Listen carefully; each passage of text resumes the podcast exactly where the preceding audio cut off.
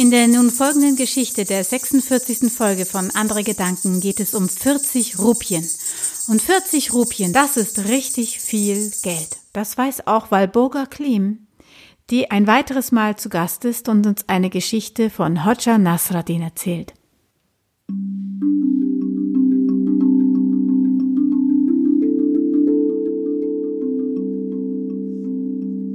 Nasreddin Hoxha der Narr fühlte sich zu vielem berufen. So war er auch als Anwalt tätig. Wer die Ärmsten der Armen verteidigt, muss auch keine Ahnung von geschriebenen Gesetzen haben, so sagte er stets. Es reicht der gesunde Menschenverstand.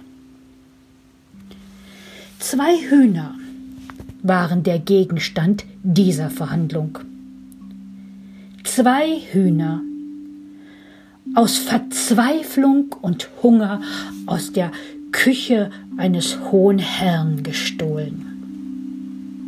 Es hatte keinen Zweck, die Tat zu leugnen, denn mehrere Zeugen hatten den Angeklagten beobachtet. Kurz vor der Mittagsstunde schlich er sich durch die Hintertür ins Haus. So schwor der Nachbar. Ich, ich hörte die Topfdeckel in der Küche scheppern. Dort hatte ich die Hühner für den Herrn auf den Herd gesetzt. So klagte die Köchin. Als die herbeigerufene Wache an der Hütte des Diebes eintraf, da waren von den Hühnern nur noch ein paar Knochen übrig. Das Gesetz war eindeutig. Entweder musste der Wert der gestohlenen Ware bezahlt werden, oder der Dieb wanderte in den Steinbruch. Dort musste er den Betrag abarbeiten. Aber egal, welche Strafe nun verhängt wurde, man musste erst einmal feststellen, welcher Schaden dem Besitzer der Hühner entstanden war. Der Anwalt des Klägers forderte ein abschreckendes und hartes Urteil und setzte den Streitwert auf 40 Rupien fest. Das ist absurd. Herr Richter, meldete sich Nasradin. Mein Klient bekennt sich des Hühnerdiebstahls für schuldig. Doch mag ich schon gerne wissen, wie sich dieser Betrag aus Sicht des Klägers ergibt. Mit ernstem Blick erwiderte der gegnerische Anwalt. Herr Richter, ein Huhn ist mehr als ein Fleisch. Diese Hühner gehörten zu den besten Legehennen meines Klienten.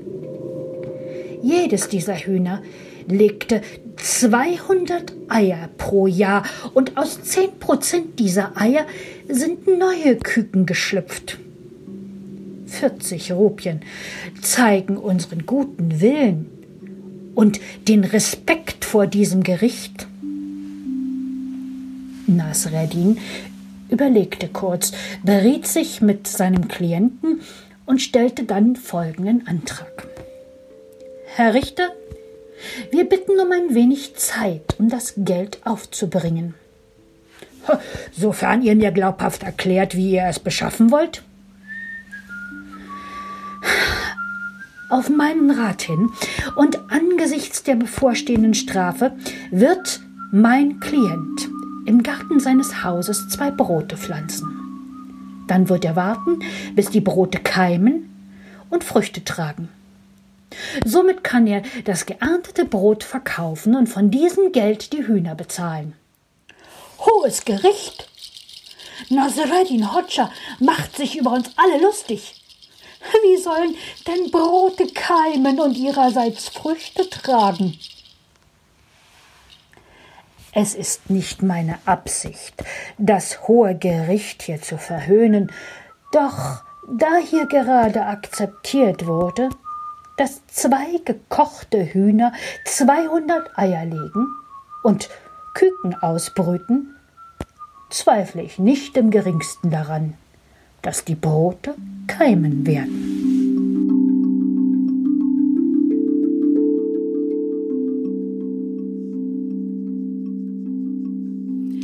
Das war die 46. Geschichte von Andere Gedanken. Wie immer kommt jetzt ein kleiner Jingle, der daran erinnert, dass die Erzähler und Erzählerinnen sich über Spenden freuen.